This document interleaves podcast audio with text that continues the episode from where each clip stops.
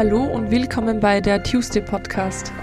Der Podcast, um deine Träume zu erreichen, deine Ziele zu verwirklichen und das Beste aus dir herauszuholen. Der Podcast, bei dem es nur um dich geht und du dir ein paar Minuten schenkst, weil du der wichtigste Mensch in deinem Leben bist. Tu es für dich. Mein Name ist Anna-Maria Doss und ich freue mich sehr, dass du heute wieder dabei bist, denn wir haben heute wieder ein wunderbares Mindset QA. Das ist ein Format, das ich schon seit längerer Zeit mache. Und zwar habe ich anfangs immer auf Instagram ein Mindset QA gemacht. Das heißt, die Follower und Followerinnen haben Fragen gestellt und ich habe sie beantwortet. Das Ganze hat dann ein gewisses Ausmaß angenommen und deswegen dachte ich mir, warum nicht in den Podcast? Ihr liebt es, ich mache super gerne und wir haben dann eine vollbepackte Folge mit verschiedensten Themen, die meistens die meisten Leute betreffen. Und genau das gibt es heute wieder mit super spannenden Themen, wie zum Beispiel Lernen Geduld zu haben oder ob einen der Richtige übersehen kann. Ich wünsche dir ganz, ganz viel Spaß beim Reinhören.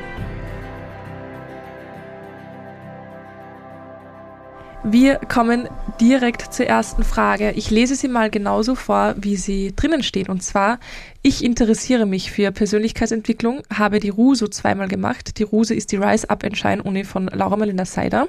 Nur, dass ihr Bescheid wisst. Lese Bücher, höre Podcasts, entwickle mich so gerne weiter. Viele meiner Freunde nicht. Was tun? Mich nervt es, dass sie keine Veränderung wollen und so negativ sind. Freundschaft beenden? Fragezeichen. Ähm, interessantes Thema, sehr, sehr wichtiges Thema und gerade für Menschen, die sich eben sehr gerne weiterentwickeln und die an sich arbeiten wollen, aber das Umfeld nicht ganz so übereinstimmt mit denen, sag mal so.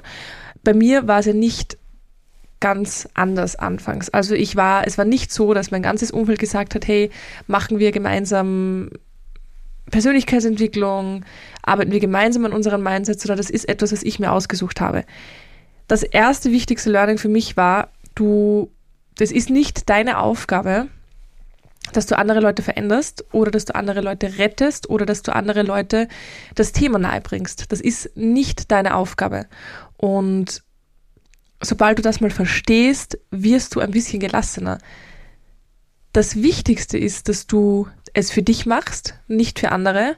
Das Wichtigste ist auch, dass du dich auf dich konzentrierst. Und wenn deine Freunde nicht ähm, sich negativ äußern, wenn sie es annehmen, akzeptieren, dann sehe ich darin so kein Problem. Was anderes natürlich ist es, wenn du an deinem Mindset, an deiner Mut merkst, dass, ähm, dass deine Freunde, die Negativität deiner Freunde oder wie du es halt auch empfindest, Einfluss auf dich nimmt. Dass es dir schlechter geht, nachdem du deine Freunde siehst. Dass es dir ähm, schlechter geht, nachdem du mit ihnen geredet hast, nachdem ihr etwas gemacht habt. Das ist natürlich nicht gut. Und bei mir war es zumindest so, dass ich es für mich gemacht habe. Ich habe mich auf mich fokussiert und ich habe für mich sehr, sehr viele ähm, Gewinne sozusagen und sehr viele positive Seiten daraus gelernt und entdeckt. Und die meisten meiner Freunde fanden das so toll und so interessant, dass sie sich auch dafür interessiert haben oder mitgezogen sind. Einige natürlich, natürlich nicht und man verliert auch Menschen auf diesem Weg, aber dass man aktiv eine Freundschaft beendet, nur weil nicht die, die, nur weil die Interessen nicht gleich sind, finde ich nicht gut und auch nicht notwendig. Es ist, wie gesagt, natürlich etwas anderes, wenn die Freundschaften dich negativ beeinflussen oder es dir schlechter geht, nachdem du mit deinen Freunden etwas gemacht hast. Ansonsten würde ich dir den Tipp geben, mach einfach so weiter, konzentriere dich auf dich, konzentriere dich auf deinen Weg. Glaub nicht, dass du dich um die anderen kümmern musst, weil es sucht sich jeder selber aus und wenn jemand nicht ähm, sich mit Persönlichkeitsentwicklung auseinandersetzen möchte, dann ist das auch okay, dann ist es auch deren Sache. Also glaubt nicht, dass alle meine Freunde sich mit den Themen auseinandersetzen, glaubt nicht, dass alle meine Freunde verstehen, wozu man Mentaltraining braucht oder macht ähm, und warum ich das alles mache. Nur habe ich ein Umfeld, wo jeder an etwas eigenem arbeitet sozusagen. Wir machen alles, alle grundverschiedene Sachen. Die eine ähm, macht Inneneinrichtungen, die andere DIY, also bastelt sehr viel, die dritte kocht, die vierte ähm, singt, also wirklich quer durch die Bank. Und jeder macht seine Sachen. Und ich würde nie so viel kochen, ich würde nie so viel Musik machen, ich würde nie so viel basteln, aber das heißt ja nicht, dass ich es nicht ähm, akzeptiere und annehme oder dass ich es toll finde. Aber es ist halt einfach nicht meines. Das heißt, die Interessen müssen nicht alle die gleichen sein. Natürlich ist es schön, wenn man sich gemeinsam weiterentwickelt. Das ist bei meinem Freundeskreis definitiv der Fall, aber das ist auch entstanden. Und wenn du die Freundschaft schätzt und wenn es wirklich echte Freunde sind, dann sollte das auch kein Problem sein, dass ihr nicht dieselben Sachen macht, dieselben Interessen habt. Wie gesagt, wenn es dich nicht negativ affectet, dann nimm es halt einfach an, akzeptiere es und jeder arbeitet an sich, wenn die Person soweit ist. Wenn es dich negativ beeinflusst, dann kann man sich natürlich überlegen, dass man sich von gewissen Menschen distanziert, weil es ist nicht wert, dass dein Allgemeinzustand und dein Wohlbefinden darunter leidet nur weil du mit gewissen Menschen sehr, sehr viel Zeit ähm, äh, sehr viel Zeit verbringst. Und je mehr du auf deinen Weg vertraust und einfach weitermachst, desto mehr wirst du auch die richtigen Menschen anziehen, zu 100 Prozent. Also das ist, das ist, das wäre so mein Tipp und das ist so meine Erfahrung. Die nächste Frage. Wie lernt man Geduld zu haben und alles gelassen zu sehen? Ich tue mir da so schwer und mache mir dann mit eigentlich immer alles kaputt. Geduld ist die größte Form von Vertrauen. Das habe ich wo gehört und es ist mir seitdem so hängen geblieben, weil ich immer dieses, diese Ungeduld hatte, ähm, weil ich immer alles auf einmal machen wollte, weil ich es nicht erwarten konnte, aber, und das habe ich erst später gelernt, weil ich nicht zu 100% Vertrauen hatte. Und wenn du in etwas zu 100% Vertrauen hast, dann bist du nicht ungeduldig damit, weil du weißt, es kommt ja sowieso das war für mich ein sehr, sehr großes Learning. Das heißt, Geduld ist die größte Form von Vertrauen. Und wenn du in etwas Vertrauen hast und du weißt, es wird etwas, dann gibt es keinen Grund, dass du dich damit beeilst, weil es ist sowieso in, irgendwo in der Zukunft da.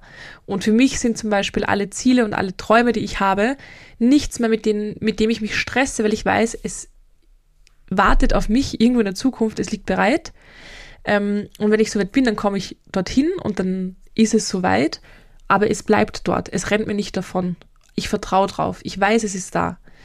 Und ähm, das hat mir enorm, enorm viel geholfen. Dass ich alles gelassen sehe, stimmt vermutlich nicht. Also es gibt Dinge, die triggern mich natürlich auch. Es gibt Dinge, die stressen mich auch. Ähm, vor allem jetzt gerade vor Weihnachten die Zeit ist in allen Belangen die stressigste. In der Ergotherapie, weil jeder noch die Therapien fertig haben möchte. Auf Instagram, weil die Kunden natürlich alles erledigen möchten vor Jahresende. Dann gibt's die Steuern natürlich. Ähm, Im Coaching möchte man selber schauen, dass man, dass man bis vor Weihnachten noch ähm, so viel wie möglich schafft. Das heißt, ich bin auch sehr, sehr ähm, gestresst und kann jetzt nicht sagen, dass ich zu 100% gelassen bin, aber, und das ist auch etwas, was ich mir immer vor Augen halte, Dinge, die ich beeinflussen kann, beeinflusse ich. Dinge, die ich nicht beeinflussen kann, lasse ich einfach los. Also die, von denen lasse ich mich nicht stressen, weil ich kann es ja nicht ändern. Und wenn ich jetzt etwas in der Zukunft habe, was mich stresst, überlege ich immer, habe ich jetzt einen Einfluss darauf, dass ich es mir leichter mache, dass ich weniger gestresst bin? Wenn ja, dann mache ich es. Wenn nein, dann lasse ich es einfach. Beisp also plumpes Beispiel, ähm, ich weiß, ich fliege am nächsten Tag um sechs in der Früh wohin, also mache ich jetzt nicht, aber nur ein Beispiel, ich fliege morgen um sechs in der Früh wohin, das stresst mich jetzt schon. Warum? Ja, ob sich alles ausgeht, ob ich müde sein werde, dies, das. Okay, ob ich müde sein werde, darauf habe ich wenig Einfluss. Natürlich kann ich früh schlafen gehen, aber ich bin manchmal müder von acht Stunden Schlaf wie von sechs Stunden oder umgekehrt. Deswegen ist das etwas, was ich nicht beeinflussen kann. Ich weiß nicht, wie meine Schlafqualität sein wird und ähm, deswegen kann es sein, dass ich entweder sehr, sehr müde sein werde oder nicht. Was ich aber jetzt beeinflussen kann, ist, dass ich mein Gepäck fertig packe und schon ins Vorzimmer stelle, damit ich am nächsten Tag nur aufstehen, Zähne putzen, mich anziehen muss und dann schon losfahren kann. Was ich auch jetzt machen kann, ist, dass ich mir ein Taxi vorbestelle, damit ich den Stress in der Früh nicht habe. Das heißt, das sind alles Dinge, die kann ich beeinflussen. Ob das Flugzeug Verspätung hat, wie viele Personen am Flughafen sein werden, ähm, ob es Stau ob, ob es Stau gibt am Weg zum Flughafen, ob sich der Taxifahrer verspätet, das sind alles Dinge, die kann ich nicht beeinflussen. Und deswegen lasse ich sie aus meinem Kopf einfach los. Weil entweder es stresst mich mega, es geht mir schlecht, es bedrückt mich, aber ich kann es nicht ändern. Oder ich lasse es los, weil ich kann es nicht ändern. Und das ist eine Entscheidung, die trifft man tatsächlich zu 100% selbst. Also das ist eine Entscheidung. Und das hört man wahrscheinlich nicht gerne, weil man redet sich ja gerne drauf aus, ja, aber ich kann nichts dafür, das kommt immer wieder hoch. Nein, es ist deine Entscheidung ganz alleine, ob du dich stressen lässt oder nicht. Nicht die vom Außen, es ist deine Entscheidung. Und wenn ich mich dazu entscheide, nein, ich mache mir jetzt keinen Stress mehr, weil alles, was ich tun konnte, habe ich gemacht. Ich habe mein Gepäck gepackt, ich habe das Taxi vorbestellt, fertig, ich habe eingecheckt vielleicht. Ähm, abseits davon kann ich nichts machen. Und dann kommt natürlich das Vertrauen ins Spiel. Okay, und es wird schon alles passen, es wird schon alles klappen. Und wenn dann irgendwas nicht klappt, dann bin ich einfach so eine Person. Natürlich ist es ärgerlich, aber ich denke mir, okay, es wird schon seinen Grund haben. Und gleichzeitig denke ich mir, was ist jetzt so schlimm dran? Was ist das Schlimmste jetzt daran? Und meistens ist es nichts. Okay, das Flugzeug hat Verspätung, ja, nicht so schlimm. Okay, es sind viele Leute am Flughafen. Ja, ein Flughafen weiß, wie er damit umgeht. Wenn viele Leute da sind, dann schaut man, dass die Leute, die den Flug bald haben, als, als erster drankommen. Also es gibt dann immer für alles eine Lösung und bevor ich mich da stresse, überlege ich mir, okay, was ist jetzt so schlimm dran? Gibt es eine Lösung? Ähm, ist es jetzt überhaupt so schlimm? Also das sind alles Tools, mit denen ich gelernt habe, dass ich gelassener werde und ähm, die mir auch ein bisschen den Stress aus dem Alltag nehmen, den ich einfach nicht brauche und für den ich auch keine Energie habe, ganz ehrlich. Also versuch das, sei dir bewusst, Geduld ist die größte Form von Vertrauen.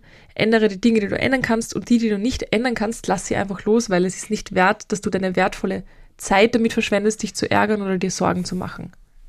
So, wir kommen zur nächsten Frage und zwar zur Mr. Right-Frage. Kann einen der Richtige unter Anführungszeichen übersehen? Habe Angst, dass er es gewesen wäre, aber nicht erkannt habe. Ähm, schwieriges Thema. Ich glaube nicht, ehrlicherweise glaube ich nicht, dass es den einen oder die eine richtige oder den einen richtigen gibt. Ich glaube, es gibt viele richtige Personen und es gibt auch viele falsche Personen. Wenn du für den Mann in dem Fall die richtige wärst, dann würde er dich nicht übersehen. Ich finde es immer blöd, wenn man sich auch noch den Stress macht, sich um die anderen zu kümmern. Das heißt, ich mache mir darüber Sorgen, ich mache ich mach mir Sorgen darüber, dass mich der andere vielleicht übersieht. Das ist aber nicht dein Problem, das ist sein Problem und nicht deins und du bist nicht dafür verantwortlich, gesehen zu werden. Absolut nicht. Ähm, daraus resultierend brauchst du auch keine Angst haben, dass er es gewesen wäre, aber du nicht erkannt hast. Weißt du, wie ich meine? Wenn du die Richtige gewesen wärst, übersieht es der Mensch nicht. Wenn er es übersieht, dann passt es vielleicht nicht. Wenn du es nicht erkennst oder siehst, dann passt es vielleicht nicht. Stresst dich bitte nicht so oder stresst euch bitte nicht so mit, es gibt nur den einen richtigen, es gibt nur den einen Mr. Right, es gibt nur die eine richtige, es gibt nur die eine richtige Person für mich. Nein, meiner Meinung nach absolut nicht. Es gibt so viele Menschen auf diesem Planeten ähm, und es gibt so viele Menschen, die gemeinsam kompatibel sind und ich habe Ex-Beziehungen gehabt, die waren in dem Zeitpunkt auch genau richtig. Und wenn ich jetzt jemanden treffe, dann ist der jetzt genau richtig. Und deswegen glaube ich einfach, dass so etwas nicht passieren kann. Und wenn es passiert, dann hat es auch schon so seinen Grund, warum es so passiert. Weil vielleicht ist die Person jetzt nicht die richtige. Oder vielleicht bist du jetzt nicht die richtige. Vielleicht passt es einfach nicht. Aber wirklich, das ist etwas, bekomm das bitte aus deinem Kopf weil es ist nicht deine Aufgabe, gesehen zu werden. Es ist nicht deine Aufgabe, den richtigen zu finden, weil immer wenn man etwas sucht, ähm, sucht man ewig, sondern vertrau drauf, dass es so kommt, wie es kommen soll, dass du den richtigen, unter Anführungszeichen, Menschen schon anziehen wirst und dass du nicht ähm, nur einen Menschen hast, der richtig für dich ist. Es gibt so viele und du wirst viele noch treffen. Und ob das Freunde sind oder ob das der eine sein wird, ähm, das zeigt sich. Aber das ist wirklich etwas, wo ich mir denke, nein, ähm, not your business. Und ob der dich übersieht oder nicht, sein Pech. Ganz ehrlich, sein Pech. Aber dann passt es auch nicht. Aber gebt mir dazu gerne ähm, Feedback, einen Kommentar ab. Mich interessiert auch eure Meinung. Das ist halt die Meinung von jemandem, ähm, von einer Person, die fast zehn Jahre in einer Beziehung war, von der ich dachte, das wird für immer halten. aber aus eigener Entscheidung dann aus dieser Beziehung gegangen bin. Und seitdem denke ich einfach ein bisschen anders. Ähm, das war auch nicht meine erste Beziehung. Deswegen ist das die Art, wie ich darüber denke. Ich glaube, es gibt da aber auch kein richtig oder falsch. Also da hat einfach jeder seine Meinung. Das ist natürlich mein Podcast, deswegen sage ich euch meine Meinung dazu. Die nächste Frage ist auf, Eng auf Englisch. What's the stupidest, also the most stupid wahrscheinlich thing you thought as a kid? Was ist die dümmste Sache, die du als Kind geglaubt hast? Die dümmste Sache, die ich als Kind geglaubt habe, ist, gibt es zwei eine lustige Geschichte und eine tiefgründigere. Ich fange mit der, hm, ich fange mit der lustigeren an. Als ich ähm, vier war, habe ich gelesen, also ich habe mit vier gelesen ich habe mir das damals aus diesen ganzen Straßenwerbungen beigebracht. Das heißt, ich wusste, wie das Billa-Logo aussieht und wenn ich wo Billa stehen gesehen habe, konnte ich für mich zusammenreimen, was diese Buchstaben bedeuten, weil ich wusste, da steht Billa. Ähm, und so habe ich mir mit vier das Lesen beigebracht und war dann natürlich nach einer Zeit ein bisschen gelangweilt zu Hause. Mein Bruder ist eineinhalb Jahre älter und ist vor mir in die Schule gekommen. Und ich war irrsinnig eifersüchtig, weil ich wollte auch in die Schule gehen, war aber noch zu jung. Und als er von seiner ersten Schulwoche heimgekommen ist, ähm, hat er erzählt, dass er eine größere Zahl als 100 kennt. Also das ist eines der dümmsten Dinge, unter Anführungszeichen, die ich als Kind da, ähm, gedacht habe, weil ich dachte, es gibt nichts, was mehr als 100 ist. 100 ist das Größte und das meiste, was es gibt. Er hat gesagt, er kennt etwas Höheres. Ich habe ihn gefragt, was das sein sollte. Er meinte 1000. Und das klang für mich wie ein selbst erfundenes Wort und ich habe dann zu diskutieren begonnen und habe gesagt, nein, du lügst, tausend gibt's gar nicht, das ist ein Wort, das hast du erfunden und bin zu meiner Mama gerannt, habe hab fast geweint und habe gesagt, Mama, der, der, der Edi, also mein Bruder, der lügt mich an, weil er sagt, es gibt tausend. Und meine Mama hat dann auch noch gesagt, ja, es gibt eh tausend. Und da war ich komplett fertig mit den Nerven. Als ich dann selber herausgefunden habe, dass es 1000 gibt, äh, habe ich natürlich nichts gesagt, weil es mir unangenehm war. Aber ja, das ist eines der dümmsten Dinge, unter Anführungszeichen, weil ich war halt ein Kind, wo, wo soll man das wissen, aber die ich geglaubt habe. Wenn ich jetzt noch länger darüber nachdenke, beziehungsweise das erste, was mir hochgeschossen ist, ähm, das Dümmste, was ich als Kind gedacht habe, war, dass ich ähm, mich immer bemühen muss, um geliebt zu werden. Also das war, glaube ich, für mich oder ist für mich die dümmste, unter Anführungszeichen, Sache, die ich dachte. Und das kommt nicht von meinen Eltern tatsächlich. Also ich hatte eine sehr, sehr schöne Kindheit. Ich habe mich nie ungeliebt gefühlt. Aus irgendeinem Grund habe ich es aber trotzdem sehr, sehr lange Zeit, also wirklich lange, ich glaube bis ich 17, 18 war, geglaubt. Ähm, was viel schwer gemacht hat, aber was mich auch sehr stark gemacht hat und woraus ich sehr viel ziehen konnte für mich jetzt und auch der Grund wahrscheinlich, warum ich auch die Dinge mache, die ich mache, ähm, warum ich gerne anderen helfe, auch zu erkennen, dass man dafür nichts tun muss. Also im Großen und Ganzen ist nichts ähm, Schlimmes dabei, ist, ist, ist nichts passiert, aber es war eine schwere Zeit und ähm, wenn ich zurückgehen könnte zu meiner fünfjährigen Anna, dann würde ich ihr sagen, du, nein, das stimmt nicht. Glaub das nicht. Aber das ist mir tatsächlich als erstes eingefallen. So, wir kommen weiter. Welche Bücher zum Thema Mindset kannst du empfehlen? Die Frage bekomme ich so oft und ich finde sie so schwierig, weil ich so viele Bücher gelesen habe, die ich gar nicht alle auswendig weiß. Wer mir auf Instagram folgt, beziehungsweise wer Instagram hat, at Pineapples and Wine, ähm, ich habe dort Bücher-Highlights. Da kann man auf jeden Fall nachschauen. Ansonsten ähm, natürlich von John Strelacki, Big Five for Life und das Café am Rande der Welt. Meine ich tot ernst, das sind wirklich Bücher, die so leicht zu lesen sind und die so eine Tiefe haben, ähm, aus denen man sehr, sehr viel lernen kann. Dann habe ich Why Not von Lars Ament gelesen. Das hat mir auch irrsinnig viel weitergeholfen oder mir viel, ähm, viel, viel die Augen geöffnet. Mögest du glücklich sein von Laura Marlena Seiler war ein wunderschönes Buch. Dann ein neues Ich von Dr. Jodie Spencer, auch lesenswert, unbedingt lesen. Das ist toll, das Buch. Mm, dann habe ich gelesen Der Alchemist. Das ist ein bisschen ein deeperes Buch, denke ich, aber auch mega, mega schön. Das habe ich in LA damals gelesen. Ja, ich bin echt gerade am überlegen. Ich, es, es, sind so viele Bücher und es sind so viele gute Bücher und ich glaube, es gibt wenige schlechte Mindset-Bücher. Ähm, eine neue Erde ist ein wunderschönes Buch. Ähm, Liebe, Freiheit, Alleinsein ist ein wunderschönes Buch. Also alle Bücher von Oisho, Oisho, ich bin mir unsicher, wie man den ausspricht, die sind alle wirklich top. Auch ein bisschen tiefer, auch ein bisschen langatmiger, aber wirklich schön. Ähm, genau, aber schaut da super gern vorbei und wenn mir noch was einfällt, schreibe ich es einfach in die Show Notes von dem Podcast heute rein. Die nächste Frage, wie schaffe ich es als Teamleiter, mein Team ge mental gesund zu halten, Burnout etc. Finde ich echt cool, dass du als Teamleiter dir über sowas Gedanken machst. Wirklich, das zeigt ähm, meiner Meinung nach schon sehr viel, sehr viel ähm, Reflektiertheit und ein stabiles Bewusstsein, meiner Meinung nach, weil du dir darüber Gedanken machst und weil es dir wichtig ist. Ich glaube, dass Teamleiter wirklich ein nicht ganz so leichter Job ist, keine leichte Position. Und ähm, da würde ich tatsächlich auch das Buch Big Five for Life empfehlen.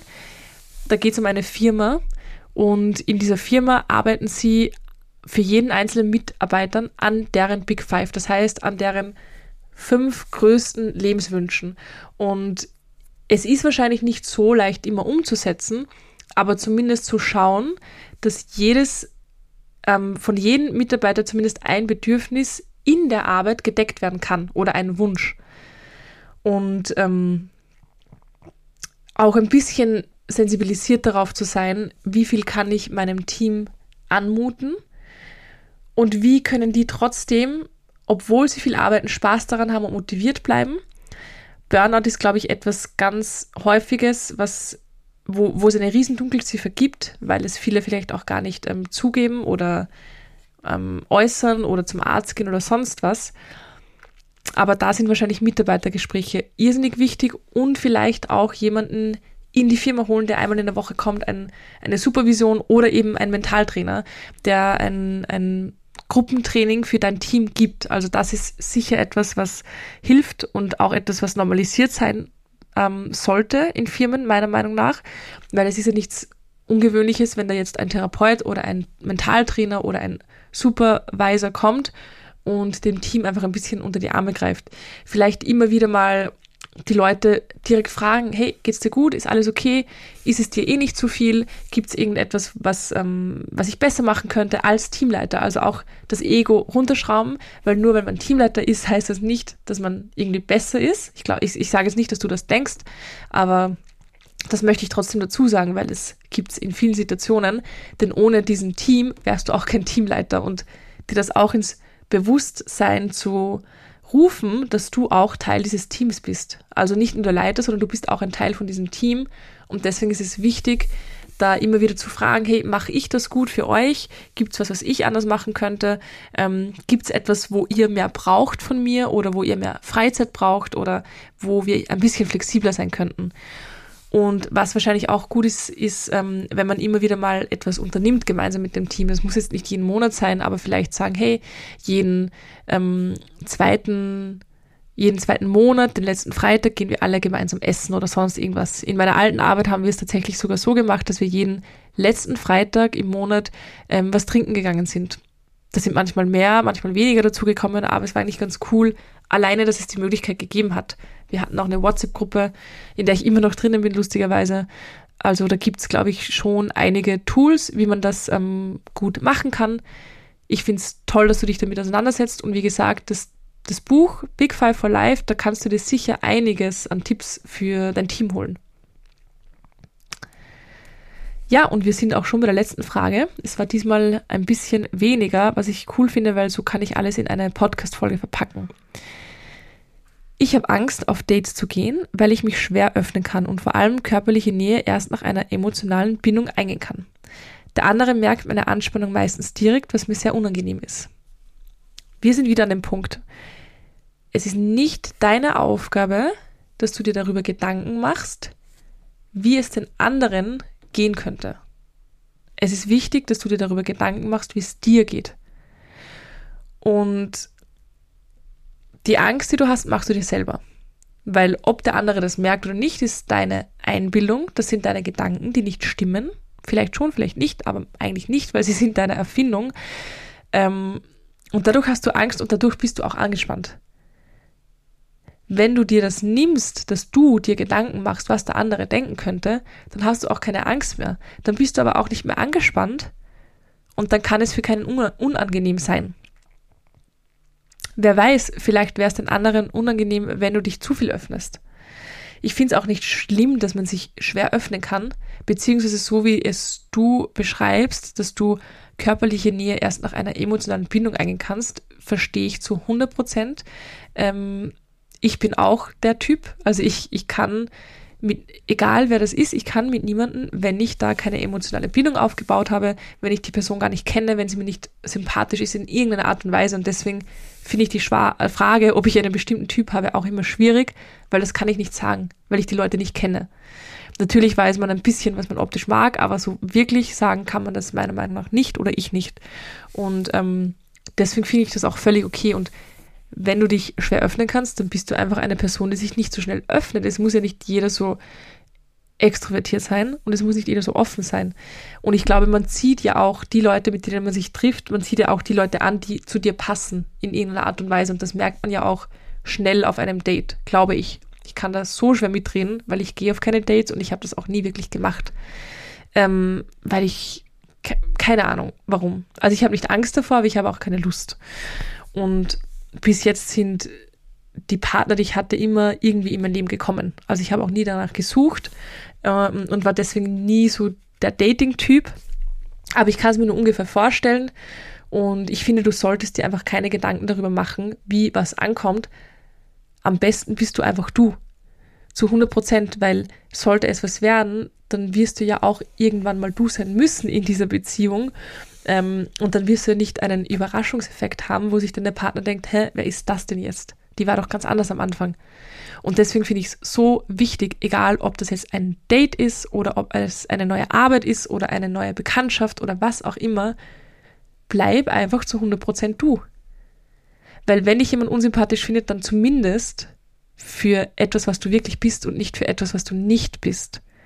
Und wenn dich jemand sympathisch findet, dann zumindest für die Person, die du bist und nicht für die Person, die du vorgibst zu sein. Also da habe ich auch eine ganze Podcast-Folge über Authentizität und warum das so wichtig ist, aber trotzdem auch hier nochmal, sei einfach du selbst, vertrau dir, werde dir bewusst, dass du eine liebenswerte Person bist. Du gehst auf ein Date, du triffst dich mit einer anderen Person, die ist nicht besser und nicht mehr wert als du. Da treffen sich zwei gleichwertige Personen und schauen, ob es passt. Aber du musst nichts beweisen, du musst keinen beeindrucken, meiner Meinung nach, sondern du bist einfach du selbst. Und je authentischer, desto besser funktioniert es mit Sicherheit auch. Hundertprozentig meine Meinung.